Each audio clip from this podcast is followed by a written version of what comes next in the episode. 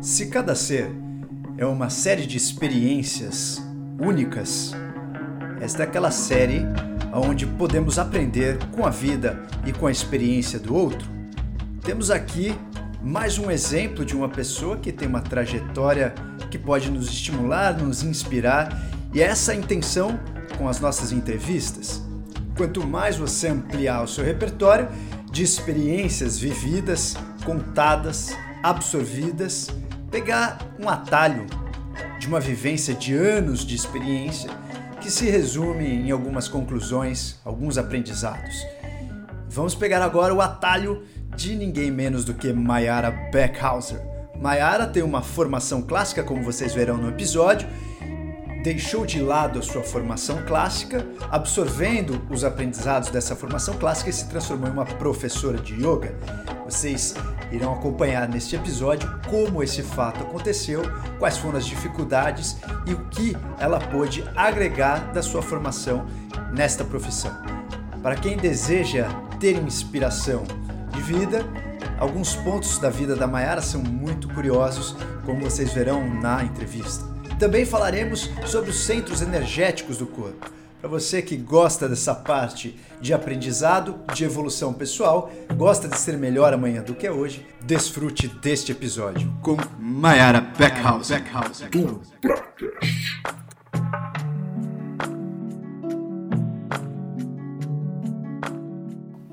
Senhoras e senhores, bem-vindos a mais um dos nossos episódios. Agora, a alguns quilômetros de distância, a Meizinha está aqui com a gente. Eu gostei muito que ela aceitou o convite. A gente tentou ajustar os horários. Ô Mei, primeiro obrigado aí pela participação. Eu queria que você falasse como é que tá a tua rotina aí. Que horas são aí no, nos Estados Unidos? Você está na Califa, é isso? Namastê, Namastê, não, eu tô em Miami, é uma hora só de diferença. Ah, então é Eu falo que é, é, Brasil praticamente, Miami. Sim. Você tem muito contato com brasileiro aí? Muitos. Eu praticamente só tenho contato com brasileiro, só dou aula em português. Eu acabei, acabei de abrir um estúdio faz uma semana que o foco são aulas para brasileiros. Tá indo 10, 12 brasileiros por aula. Oh, para ver como é, é aula em português. Ô Mai, e por que não é, pegar o pessoal gringo aí, né? Pegar os próprios americanos? You are now listening to Broadcast. Eu acho que tem muita escola. Aqui é assim, todo mundo pratica yoga. Você vai ao supermercado, você vê alguém com um tapetinho. As academias têm sempre escolas de yoga. É, e eu vejo que as pessoas gostam, por exemplo, uma meditação guiada, fazer na língua delas nativa, é, eu estava dando muita aula personal e estava com muito deslocamento, então eu fiz algo que eu pudesse também trazer mais os meus alunos para um espaço. Sim. Então, por enquanto, eu falo esse ano para o início, até porque é um estúdio pequeno. O foco são aulas em português. Tem outras duas professoras brasileiras e aos pouquinhos a gente vai expandir. Também tem aula em espanhol, inglês. Pô, Não vamos legal. ficar restritos mas no começo que a grade tá pequenininha, grade de horário, é, é para ser uma coisa intimista e para pessoa se sentir em casa. Você ouve o Pracast com Rodrigo do Pra. Mai, como é que você vê a diferença do yoga aí nos Estados Unidos e o yoga no Brasil? É, tem uma diferença assim em termos de a prática, o quanto tempo dura a prática, o foco da prática, se é mais físico, mais corporal ou mais meditação? Existe diferença assim cultural que você percebe? Eu acredito que sim. Aqui um estilo muito comum é o vinyasa e as aulas têm muita impessoalidade por várias questões.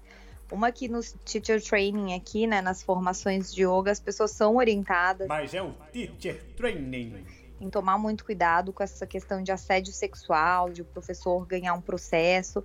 Então parece que os professores, principalmente se for homem, o professor, ele nem toca o aluno, para nem ter o risco de ele ganhar um processo. Então eu vejo que é uma coisa que muitas aulas são muito impessoais, muito só física, muito asana, muita passagem assim nesse ritmo intenso entre, entre as posturas. E no Brasil, eu acho que talvez o yoga tenha uma conotação mais espiritual, né? As pessoas procuram também pela meditação, para relaxar. mas eu acho que aqui é muito mais expandido, né? No Brasil a gente tem que fazer também uma explicação sobre o que, que é yoga, né? Ah, eu sou professora de yoga. Ah, eu nunca fiz, como é que é? A pessoa não sabe.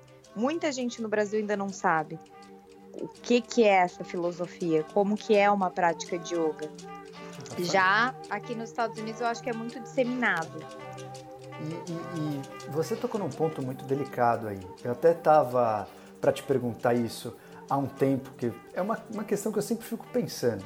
Existe, é, existem algumas histórias né, do guru em relação ao discípulo, em termos não só de abuso sexual, mas abuso até em termos de poder, da, do, do uhum. discípulo trabalhar de graça para o guru e etc. Uhum. Você, é, como uma mulher, é, professora de yoga, que provavelmente tem aí seus alunos particulares, é, homens, uhum. existe algum tipo de é, uma paixão platônica da parte do discípulo ou do aluno pelo professor? Você já, já viveu isso na prática? Eu acho que existe. Eu acho que é um momento muito intimista ali. E a pessoa, vamos supor, se ela tá carente, né? Ela tá emocionalmente ali. É, tá, tá com uma carência, tá praticando yoga, tá escurinho, tem uma musiquinha. Me dê, papai, me dê. É, é muito fácil, eu acho, se apaixonar pelo seu professor, pela sua professora de yoga. Né? Então tem que manter, talvez até muitas vezes explicar para o aluno porque com uma, a relação mulher-mulher é muito mais fácil. Eu vejo que tem alunas que são apaixonadas por mim, eu sinto isso. Apaixonadas no sentido assim, de sempre de, de querer estar tá chamando para fazer alguma coisa. Mas que essa relação você tem que explicar, né? E você, o professor tem que estar tá com o ego dele muito equilibrado para ele não se aproveitar disso. All that we are result of what we have thought. Eternity in an hour. Né? Porque eu acho que qualquer caso de abuso começa com a manipulação mental. O abuso sexual foi, é uma consequência final, assim, de um abuso que já começou, talvez, sobre isso, de trabalhar de graça, por mais que na cultura indiana tenha essa cultura do guru seva, de você prestar serviço ao guru, mas eu acho que isso sempre tem que partir do aluno, sabe? Não o professor começar a fazer imposições e fazer abusos com relação à a moral do aluno de beijar os pés, por mais que seja uma tradição hindu beijar os pés do guru, eu acho que um verdadeiro guru, ele tem humildade e fala que aquilo não precisa, que isso é desnecessário. Ele começa a colocar as regras que vão ditar aquela relação entendeu? Ele não deixa acontecer esse nível de paixão, porque o guru a, a, gente espera que ele esteja num nível evolutivo um pouco acima, né? Energético, uma consciência maior. Então, ele observando aquela situação que não está indo por um caminho legal, ele mesmo conseguir contornar. Sentes calor e frio, falta de dinheiro, fome e desejo sexual. Não sei, chama daí alguém para fazer aula junto e que vai, vai vão acontecendo uns cortes naturais que pode partir da pessoa, né? É exatamente isso que eu ia te perguntar. Recentemente a gente viu um caso aqui do, do Prembaba, não sei se você acompanhou aí de longe o que aconteceu e eu queria saber de você, assim, é, dicas práticas para uma pessoa que entra no yoga por exemplo, se você é, é uma, uma mulher que quer começar uma prática de yoga com um professor, uma prática particular, existem algumas travas ou algumas orientações que você sugere para aquela pessoa que está começando e tem um professor ou quer fazer um retiro e quer se informar? Existe alguma trava que você identifica, algum certo abuso ou que você é, tem alguma prevenção? É, qual a sua opinião sobre o caso que aconteceu aí do guru brasileiro do Prembaba e o que, que você orienta para quem está entrando nesse mundo ou nessa relação de discípulo e guru? Bom, acredito muito que o nosso verdadeiro guru é o nosso coração, né? O nosso grande mestre está ali dentro do coração, é a nossa consciência maior. E igual, um dia eu vi uma forma de explicar para a criança, de forma bem lúdica, como que ela poderia estar tá sofrendo um abuso, né? Daí era todo um desenho, e falavam que tinham partes do corpo que não poderiam ser tocadas, mas que dentro da gente a gente tinha um termômetrozinho. E tipo um sininho que ia tocar quando a gente estivesse numa situação de perigo. Que na verdade é o nosso coração. Você alguém te tocou de uma forma que você não gostou, seu coração vai acelerar, você vai ter uma sensação ruim. Então acredite nisso, não pense que é coisa da sua cabeça tá? Acredite nisso e simplesmente se afasta, sai antes de pensar, não, pode ser que que eu fantasiei isso, imagina se ele ia fazer isso. Então acredito muito em sentir. Como que você se sente naquele ambiente, naquela situação, junto com aquela pessoa, né? Quando aquela pessoa te toca, você sente que é um toque de professor, uma correção, ou ele toca em alguns lugares mais próximos, talvez do seio, das suas nádegas que você se sente incomodado. Você se sentiu incomodado, você talvez tenha que falar. Ó, oh, eu não gostei. E não pense que, ah, eu sou reprimida, é, não gostei porque foi algo meu. Não, você não gostou, o seu corpo é seu e você tem que falar, né, que você não gostou. E eu acredito muito em, em, observar, né, também como que aquele professor trata outras alunas.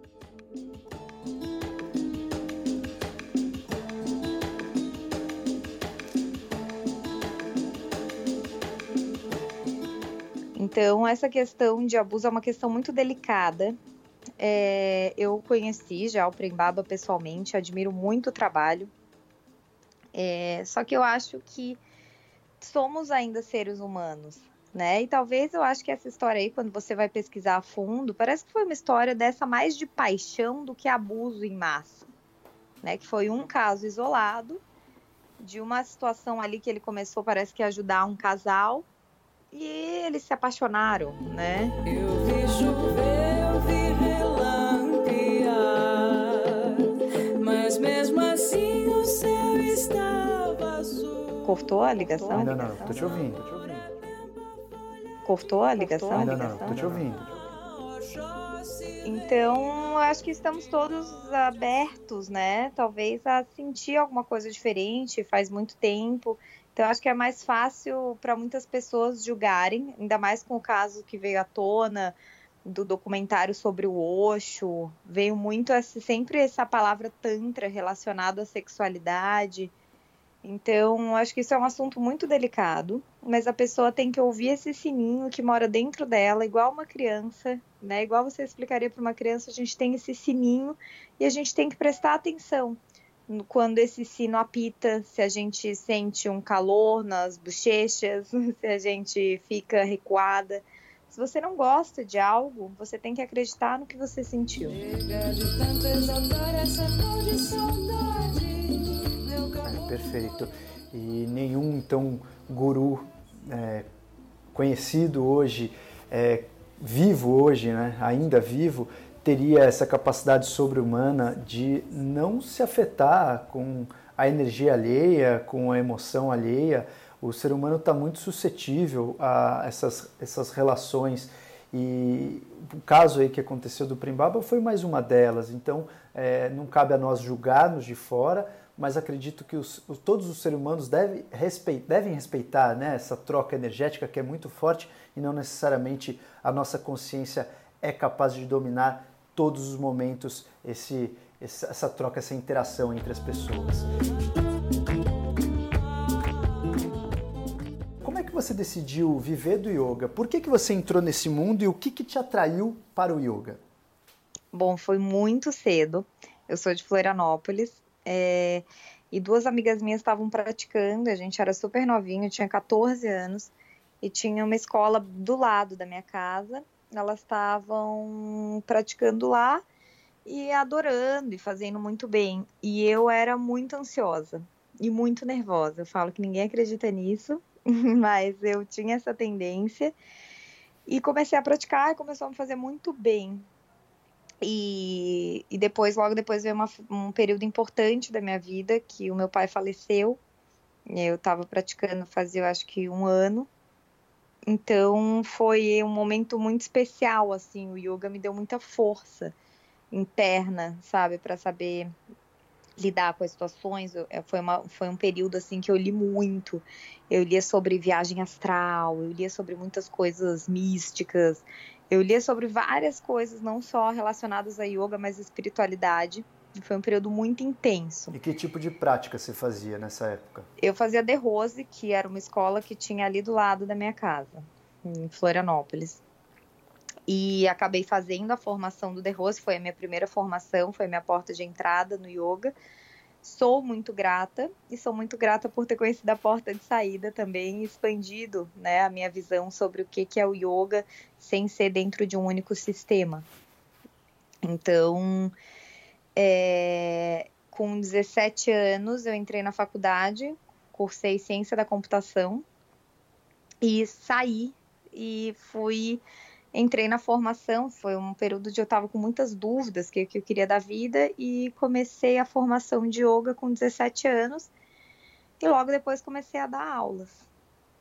E eu tive um período de pausa, né, nesse período. Depois, com 21 anos, eu fui morar em Londres.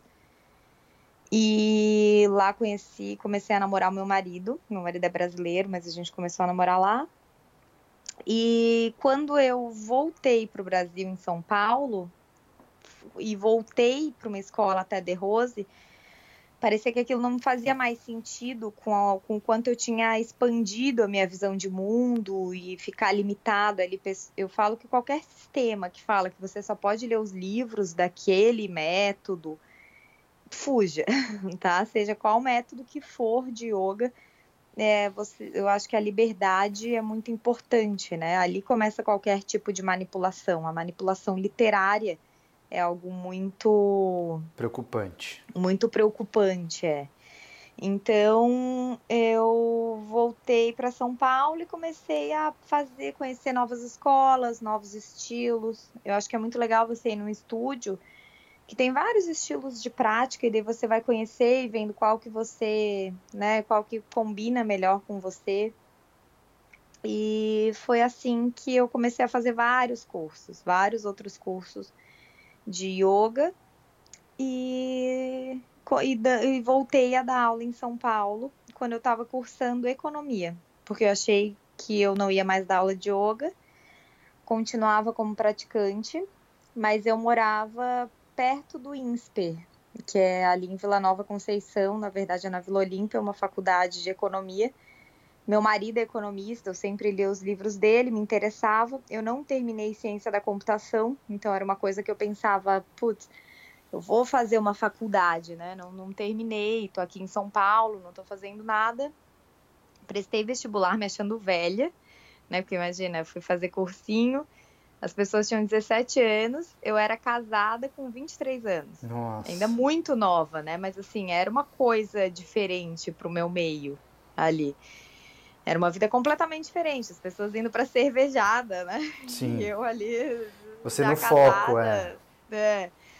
E mas eu fiz e foi muito bom. Sou muito grata até o meu marido ter me incentivado porque o ambiente acadêmico é um ambiente muito inspirador, né? Tanto que depois eu fiz pesquisa de economia, pesquisa do CNPq, Gostei muito desse lado acadêmico. Não pensei em ir para o mercado financeiro, apesar de o INSPER ser bem focado para o mercado. Uhum. E no meio da faculdade, voltei a dar aula para algumas, algumas alunas, né, algumas amigas, desculpa. É, e daí, só que algumas amigas dessas eram meio famosas, assim, era a época do boom dos blogs. E uma delas postou no blog dela que estava fazendo yoga comigo. Eu tinha, duas, eu tinha só duas alunas. E uma delas postou que estava fazendo yoga comigo, e no outro dia eu acordei com cinco e-mails de pessoas querendo fazer aula personal comigo. E foi assim que o yoga voltou para minha vida. Eu falo, fico, fico muito feliz, muito grata, porque talvez eu teria, eu tentei me afastar, né, de dar aula, continuar só como praticante. E o universo colocou de novo na minha vida.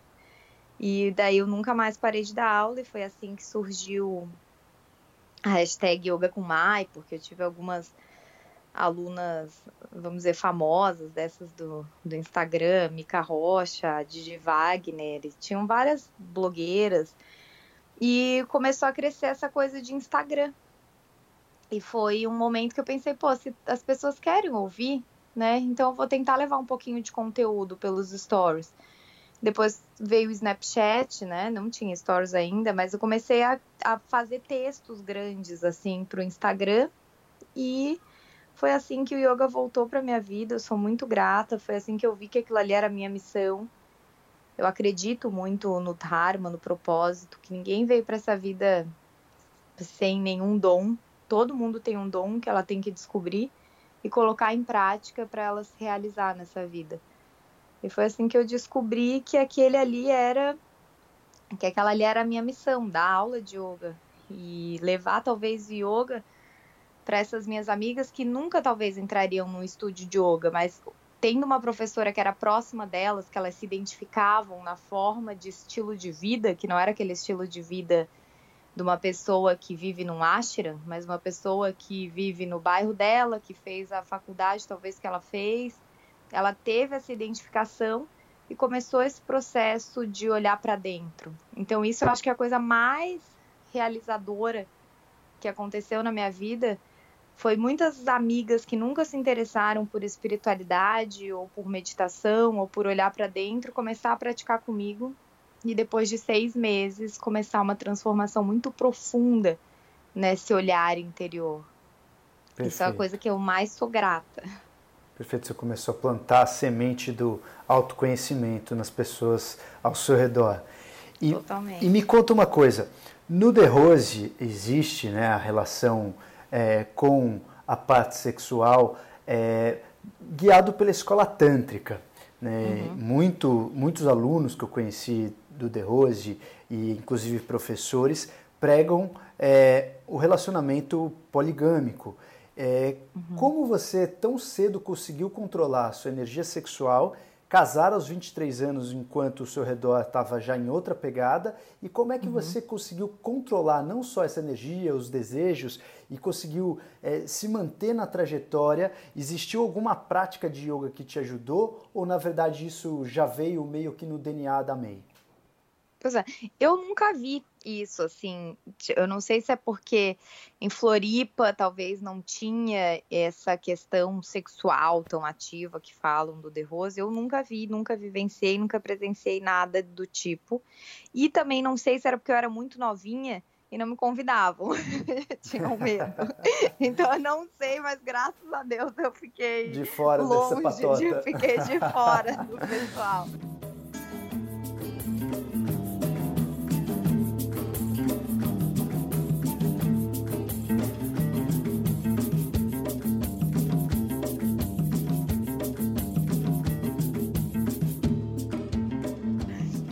Talvez era essa questão da idade, né? Imagina, eu comecei a praticar com 14 anos. Então eu era uma pirralha, eles não me chamavam e foi perfeito. É, e eu realmente casei muito cedo, casei com 22 anos.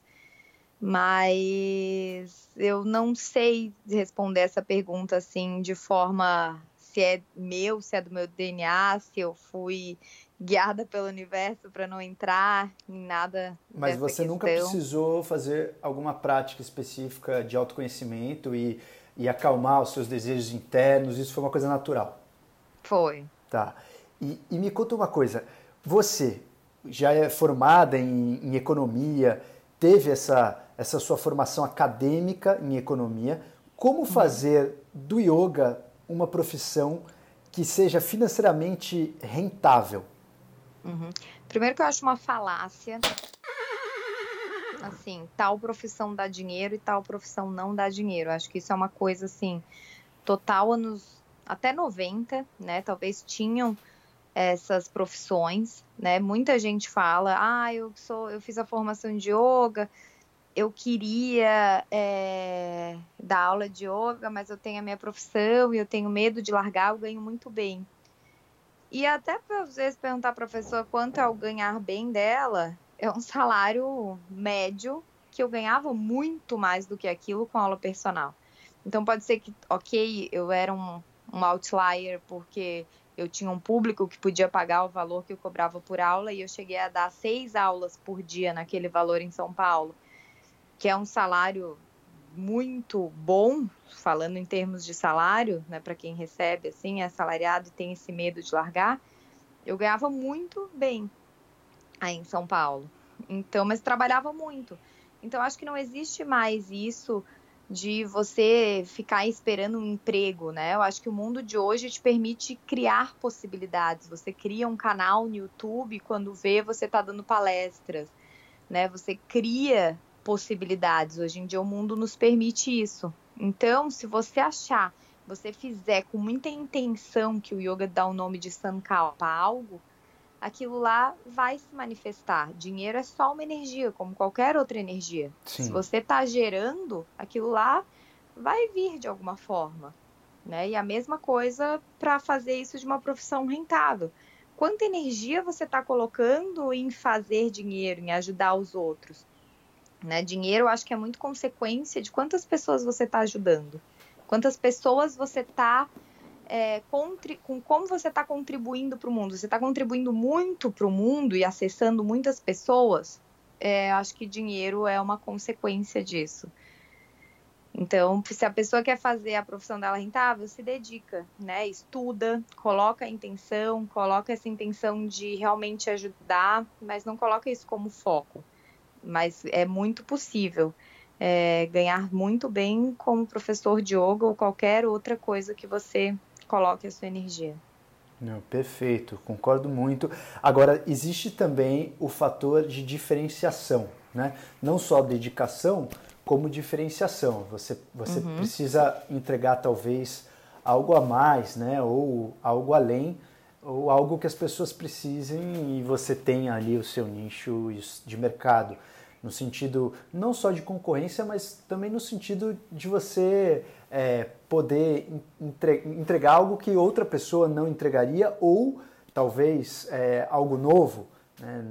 Se você imaginar que é, hoje várias formações né, de professores de yoga, etc., você já sentiu alguma diferença em questão? Você acabou de abrir um, um estúdio, você provavelmente fez um estudo de mercado, você analisou uhum. qual é a viabilidade financeira disso Existe Sim. alguma questão em relação à concorrência? Tipo, ah, mas tem outro estúdio lá perto do meu também que dá aula e etc. Como é que você faz esse planejamento, além de se dedicar, é claro, como você falou?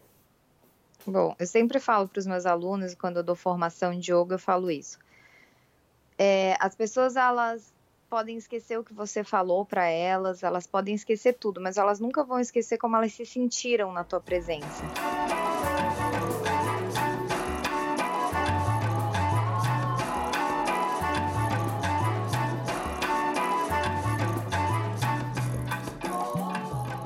Então, quando você estiver dando uma aula, você, o que você vai oferecer é o seu tempo, né? Eu sempre falo também quando a pessoa, ai, mas quanto eu cobro uma aula? Eu sempre falo que você não está cobrando a aula, porque a aula não tem preço, né? Você está cobrando o seu tempo, você está fazendo uma troca do seu tempo que você podia estar tá brincando com a sua filha, que você podia estar tá vendo TV, que você podia estar tá lendo um livro, é uma troca do seu tempo. Então você está cobrando o seu tempo. Perfeito. Então, essa questão de até fazer comparações, eu acho que a análise de mercado é importante, mas você tem que saber e ter muita segurança do que, que é seu, o que, que você oferece. Essa coisa do diferencial. E nunca tentar imitar ninguém. Cada um tem o seu caminho. Se você tentar imitar alguém, não vai ser natural e aquilo lá não vai fluir. Perfeito. Então tem que ser algo que é seu. Seja com relação a como você dá aula, o nome que você deu para a aula, a forma que você está se posicionando, não tentar imitar ninguém ao falar, ou quanto a pessoa cobra. Você até pode ter um valor, né? Mas eu tenho um exemplo. Eu cheguei aqui em Miami eu tava, eu, eu falei, ah, eu, é isso que, eu, que vale a minha aula personal.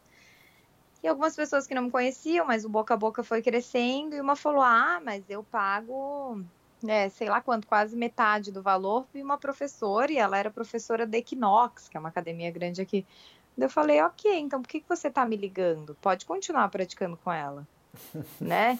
Então, é, sabe, se ela teve interesse no meu trabalho, aquele ali era o valor, né? Então, acho que você tem que ter muita segurança, assim, é, até por por questão de, da forma que você vai trabalhar essa energia, né? A energia do dinheiro. Não pode ter medo com relação a nenhuma energia na vida. Não pode ter medo com relação à energia sexual. Não pode ter medo com é, a energia do trabalho, a energia do dinheiro. Então você tem que ser segura do que você está oferecendo, porque vai fluir. Não, perfeito. E eu costumo dizer que a melhor concorrência é aquela concorrência com você mesmo, né? Se Total. você imagina que você é seu maior concorrente, espero que no dia seguinte você esteja cada vez melhor do que o dia anterior. Assim você você faz uma concorrência leal, saudável, de uma forma que você vai estar sempre evoluindo. E, May, você, assim, com essa, com essa sua pegada é, prática, objetiva, uhum. eu percebo que você tem é, um equilíbrio entre a energia material, a energia espiritual e também um equilíbrio na sua vida. Você já tem uma filhota e agora está esperando um filhote. Como é que você divide o seu tempo aí é, em relação a cuidar de casa, prática sadhana para você evoluir no seu yoga, é, uhum. aulas de yoga, é, gravação de podcast. Como é que você divide o teu tempo e como é que você consegue manter a sua evolução pessoal tendo tantas funções e sendo também a dona de casa, mas também sendo provedora, fazendo business, abrindo um estúdio. Como é que funciona? Existe alguma receita prática para quem nos ouve? É, eu, olha, eu acho que eu estou escutando tanto isso desde que eu fiz o festival. Eu fui para o festival grávida, né? Quem não sabe, eu organizo o maior festival de yoga do Brasil, que é o Festival Yoga Lifestyle. É, esse ano foi um sucesso absoluto, assim, foram dois andares do Instituto Tomiotaki, uma energia que eu nunca vi igual em nenhum outro festival Já mesmo. tô triste tava... até de ouvir, só porque eu não fui. É, esse ano não foi, né? No passado foi e foi mágico também, mas esse ano era assim, não sei, tava todo mundo leve, sorrindo, era uma leveza, é, foi muito louco, assim a energia que tava. E todo mundo falando, nossa, e você veio, você com esse barrigão, e como que você organizou uma coisa desse tamanho? Uma coisa que eu aprendi muito é delegar, né? Às vezes eu falo que o ego das pessoas acham que ela só fazendo vai ficar melhor. E ninguém é melhor do que um conjunto de pessoas. Uma única pessoa nunca é melhor do que um grupo de pessoas.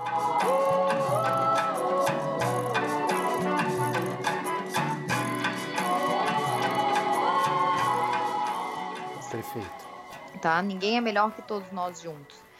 Então, é, eu comecei a saber fazer boas parcerias, né? E, e você não pode achar que sócio ideal é aquele sócio que é parecido com você, tá?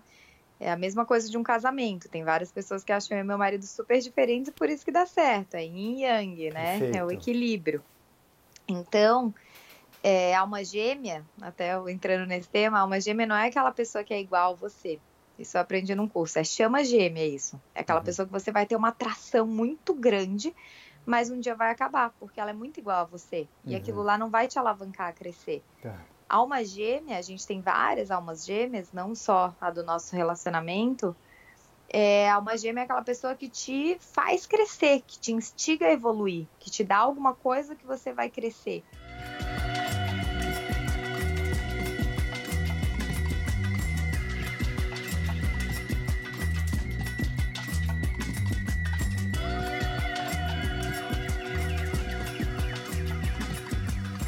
Então, graças a Deus, eu achei essas parceiras. Uma é para um estúdio aqui, que eu também tenho uma sócia, e outra é para o Festival Yoga Lifestyle, que eu peguei uma pessoa que é a Gil Barbeiro, que faz eventos. Então, eu não me preocupo com isso, eu me preocupo com toda a parte de yoga, escolher os professores e tudo mais. E, quando, e ela faz toda essa parte que as pessoas veem que ficam maravilhosa, que é da estrutura do evento e, e tudo mais. Então, aprender a delegar é só assim que eu faço tanta coisa, né? Porque sozinha, se eu quisesse dar conta do mundo, eu estaria estressada. Que aconteceu isso, é, talvez final do ano passado, assim, eu tava achando que eu poderia abraçar o mundo, tava com muitas funções no Yogin App, que é, que é um aplicativo de yoga que eu sou cofundadora, mas eu, eu me afastei. Então, porque eu tava me sentindo sobrecarregada com essas funções. Então, eu, e, e, se a gente acha que a gente consegue abraçar o mundo, a gente não faz nada direito. Então eu peguei e vi quais são as minhas prioridades. E nesse momento a minha prioridade é ser uma boa mãe, é a maternidade. Porque todo o resto eu vou ter tempo para fazer depois.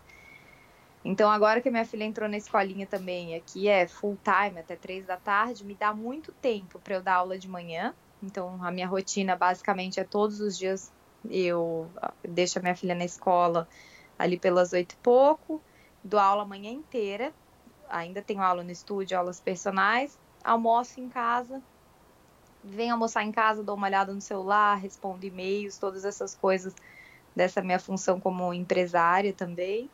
Muitas vezes tiro uma soneca no meio da tarde e no final do dia dou aula de novo. E daí tem toda a rotina da noite da minha filha que eu não abro mão de, de banho, jantar, ler o livrinho para ela na cama e colocar para dormir. Então, eu acho o máximo que as pessoas acham que eu faço muita coisa, mas o meu dia a dia tá muito tranquilo, não tem estresse. Eu acho que a gente tem que levar as coisas com leveza e essa dica é, de saber delegar, ter bons parceiros. Se você acha que ninguém vai fazer melhor que você, é porque você está contactando as pessoas erradas. Você tem que contactar pessoas melhores que você naquilo que você não sabe fazer bem. Ah, tem toda a razão. Gostei muito da sua definição de alma gêmea. Gostei muito, excelente. E é uma boa definição até para você procurar um parceiro, sócio e etc. Ô, May, é, prós hum. e contras de estar nos Estados Unidos?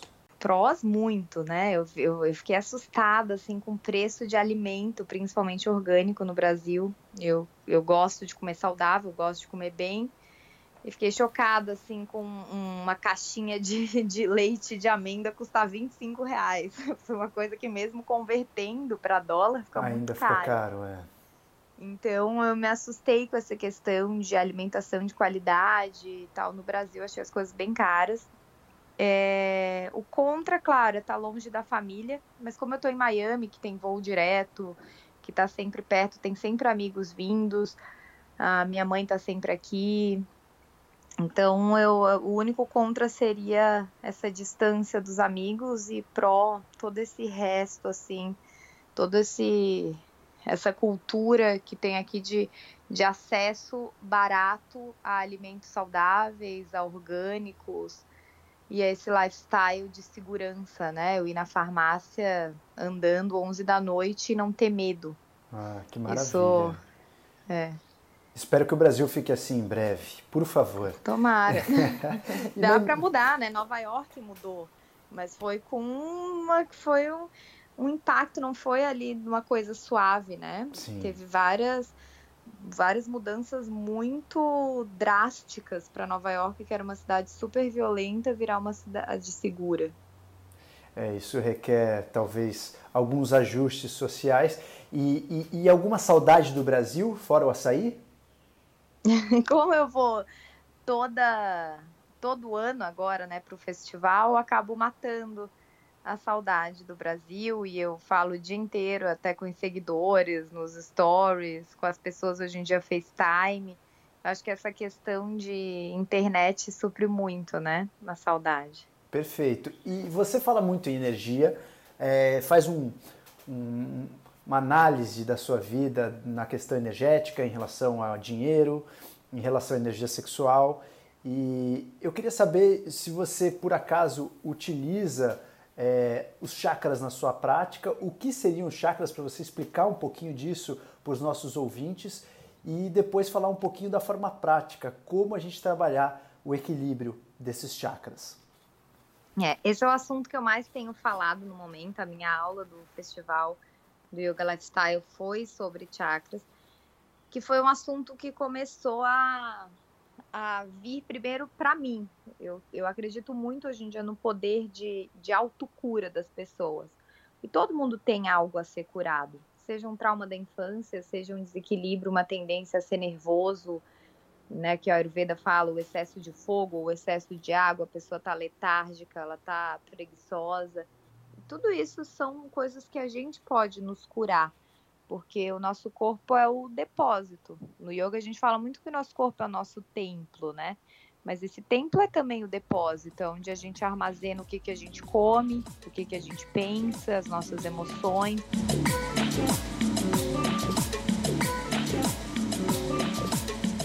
Então, se você está com um corpo que não está funcionando bem, você tem que olhar globalmente como é que está a alimentação, né? Você quer um corpo leve, Falo mais que o corpo magro, as pessoas têm que se preocupar com um corpo leve, um corpo em que as coisas fluem, que ela consegue se abaixar, ela consegue levantar, tudo isso com leveza e fluidez.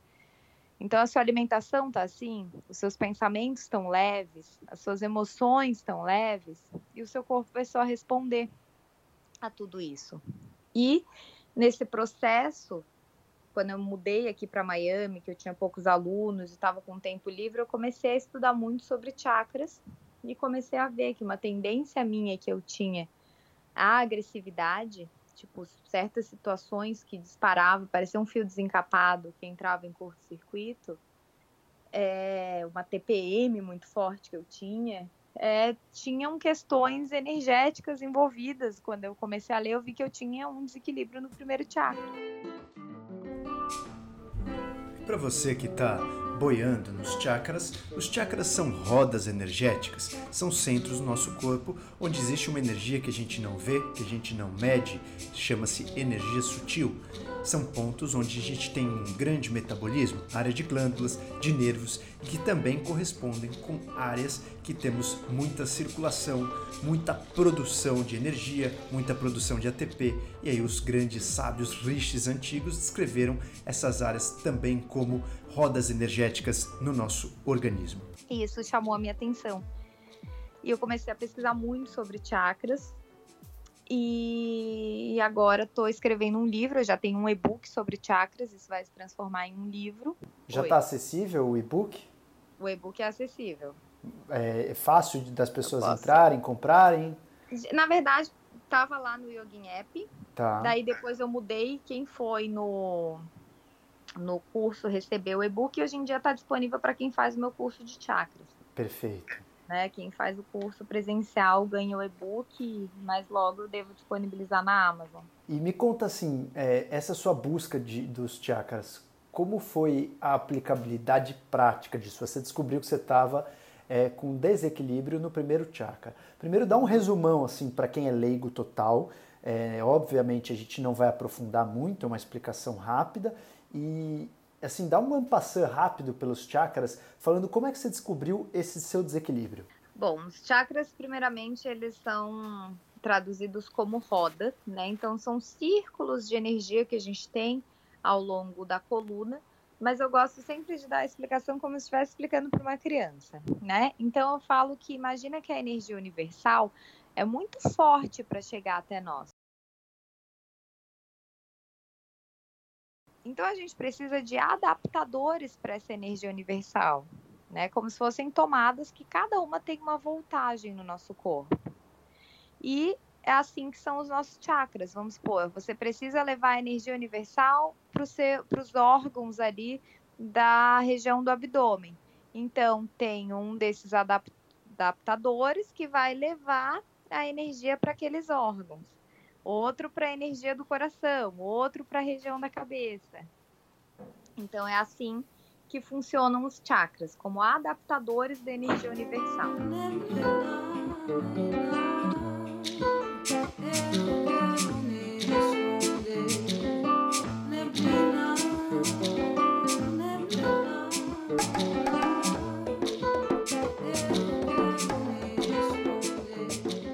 Falo meditar, depois que você consegue meditar, você consegue meditar em qualquer lugar.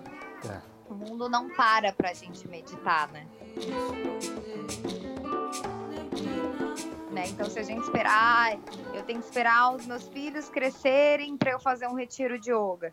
Eu tenho que esperar o mundo estar tá em silêncio para eu meditar. Esquece. Você nunca vai fazer nada. Então, em meio ao caos, você pode estar tá no meio de uma torcida de futebol, você tem que sentar, respirar e olhar para dentro.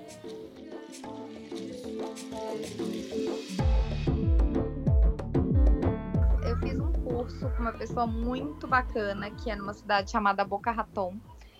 E ela trabalha com cristais, body talk, é uma coisa bem holística. Uhum. E ela deu um curso de cristais que ela falava uns cristais para cada chakras e, e mesclou com um pouco de de constelação familiar e falando qual chakra ela era relacionado com, com cada familiar, com pai, com mãe, com avós, antepassados.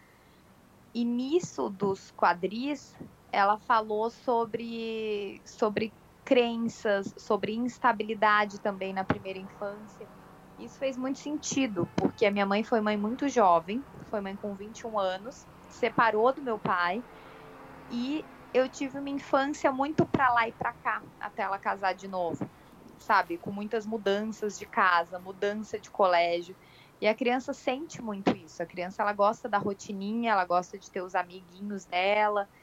E, e para mim, quando eu li sobre isso a primeira vez, que isso que causava desequilíbrio no primeiro chakra, e a gente sabe que primeiro chakra em desequilíbrio é uma tendência à agressividade, para mim fez todo sentido. E foi aí que começou a minha grande busca sobre esse poder de cura dos chakras.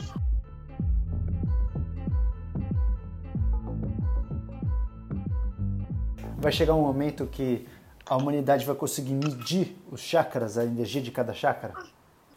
Eu acredito que sim, né? Muita gente que é cético, inclusive meu marido. Meu marido é uma pessoa super acadêmica, PhD, matemático, e ele não acredita em nada disso. e, e, eu falo para ele, dele falo, mas cadê a prova? Né? Me mostra os estudos. Então, essas pessoas que são mais céticas, que precisam ali da comprovação científica, dos estudos que mostram, eu acho que alguém assim, mas que sentiu a vibração nele, a diferença nele, vai fazer um estudo ainda e vai, e vai mostrar nessa questão dos relacionamentos com os chakras, porque os chakras estão, inclusive, em glândulas importantes, né, do Sim. nosso corpo. Então, eu acho que ainda vai chegar o tempo que a gente vai conseguir mensurar isso. É, os, os chakras, é, para quem nos ouve e nunca ouviu falar em chakras, são as rodas, como a mãe falou, que são rodas energéticas. Mas que energia é essa? Uma energia sutil, que você não consegue medir, você não consegue ver, você não consegue dosar.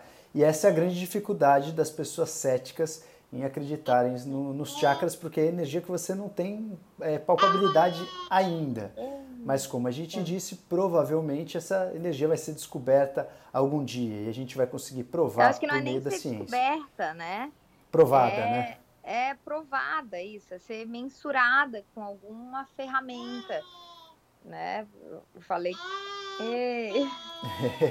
então, é, essa questão de sentir, eu acho que é o mais importante do que olhar realmente, querer as provas tenta em você, né? Eu falo, o, o conhecimento empírico tem muito valor. Então, como você se sente fazendo algumas técnicas, como aquilo é, ressoa em você, faz muito sentido. E, e só voltando sobre a explicação sim. dos chakras, né? Então, a gente tem sete principais chakras.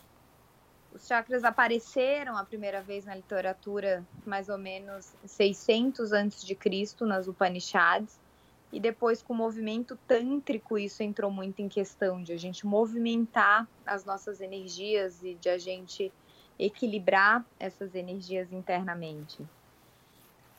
Pô, perfeito. E como, como, assim, de uma forma prática, uma pessoa que não sabe, não sente energia, como é que ela podia equilibrar essas energias?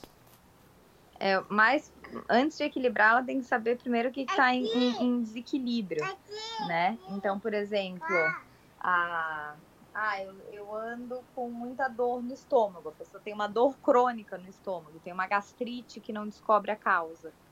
Então, talvez ela perceber ali começar a estudar sobre o terceiro chakra, porque cada chakra está na região de algum órgão, ele governa a energia de determinados órgãos. Então, a pessoa sente uma dor no peito constante, a pessoa está com uma disfunção na tireoide. Eu acho que é muito importante começar a ver os desequilíbrios é, que um médico diagnosticou e depois expandir isso né, para esse estudo de chakras e daí você começar a equilibrar a região daquele chakra. E daí tem muitas formas de equilibrar o chakra, sejam cores, sejam mantras, posturas do yoga. Então, isso tudo até eu falo, é disponível na internet. Você dá um Google chakras, vai aparecer muita coisa sobre essa, essa coisa mais básica, de onde que é localizado e como equilibrar em posturas de yoga. Ah, perfeito. E tem tudo a ver, porque antes de você ter um, um, uma disfunção orgânica, uma disfunção física, você tem uma disfunção energética. Então, uhum. tem, faz todo sentido. É, isso não é esoterismo, não é viagem da nossa cabeça, mas é que a gente não consegue ter uma ferramenta suficiente para pegar um diagnóstico energético, mas a gente consegue ter talvez o autoconhecimento e a percepção para isso. E Mai, você que é, já estudou muito yoga, já praticou muito, já ensinou muito. É, se você tivesse três conselhos de vida, seja de vida financeira, seja de vida de yoga ou autoconhecimento, para dar para aquelas pessoas que desejam ser melhores amanhã do que elas são hoje, quais seriam os três principais conselhos de vida? You are now listening to Pracast. É, seja você, né? Como a gente, eu vou falar coisas que a gente falou aqui hoje. É, seja você, todos os outros já existem, não é porque aquilo deu certo para aquela pessoa que vai dar certo para você. Então, confie muito em quem você é, em quem você quer ser, tá? E daí vá atrás do que você quer ser. E não coloque empecilhos para quem você quer ser, né? Muitas vezes vem a nossa mente limitando. Ai, mas eu tenho isso. Ai, mas colocando um problema para cada solução. Né? A solução é você ser quem você é, quem você veio ser e você manifestar essa sua consciência maior. É... Segundo conselho, tudo é energia, né? Então, se alguma questão da sua vida seja trabalho, relacionamento, dinheiro, saúde, não está indo bem, é... observa quanta energia você está colocando naquilo e como você está lidando com aquela energia. Talvez você está colocando crenças limitantes para não se achando merecedor, né? Isso é uma questão muito importante, a gente se achar merecedor de ter abundância, a gente se achar merecedor de ter um bom relacionamento amoroso, a gente se achar merecedor de, de ter um trabalho que nos realize. Então, acho que essa é a terceira dica, né? Se achar merecedora. A segunda é como você está colocando energia nas áreas da sua vida que não estão te realizando. É, senhoras e senhores, essa é a força de Mayara Beckhauser. Que maravilha, muito legal. E para finalizar, May, você hum. tem algum curso que você indica ou no seu estúdio? Vocês estão dando teacher training para as pessoas que do, do Brasil que querem passar um período em Miami? Como que as pessoas podem ter mais contatos com os seus ensinamentos? Bom, é, vai ter um teacher training, era pra. A gente vai começar a divulgar logo mais, que é da Premananda School. Ah, que e... maravilha! O Pedrão falou alguma coisa sobre isso. isso. vai ser em fevereiro do ano que vem, vai ser um intensivo 20 dias. Então o dólar podia ajudar, né? Pra todo mundo conseguir vir, Sim. porque passar um tempo em Miami. Fevereiro quando? Já sabe data não? Sim, é, eu acho que de 5 de fevereiro a 28 de fevereiro acaba, acaba final de semana antes do carnaval. Tá.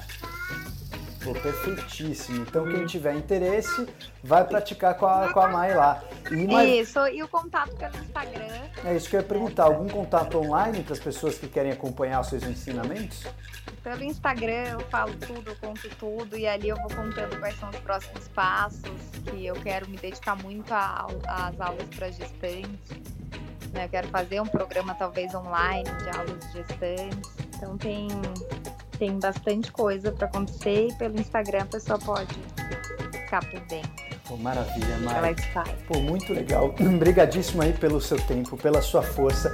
Deu para sentir de longe aí a tua força guerreira de ser mãe, empresária, empreendedora e uma yogi, yogini maravilhosa. Obrigado aí pelo seu tempo e pessoas que nos ouviram, desfrutem muito desse nosso papo.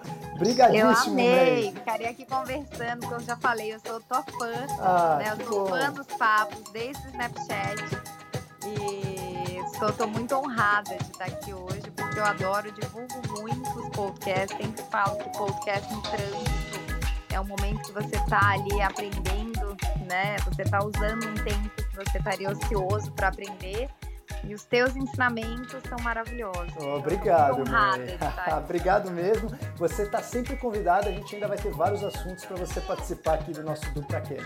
Obrigado mais uma vez. Pois um é. beijo enorme e aproveite aí o final do dia com a sua filhota linda. Um super beijo. beijo.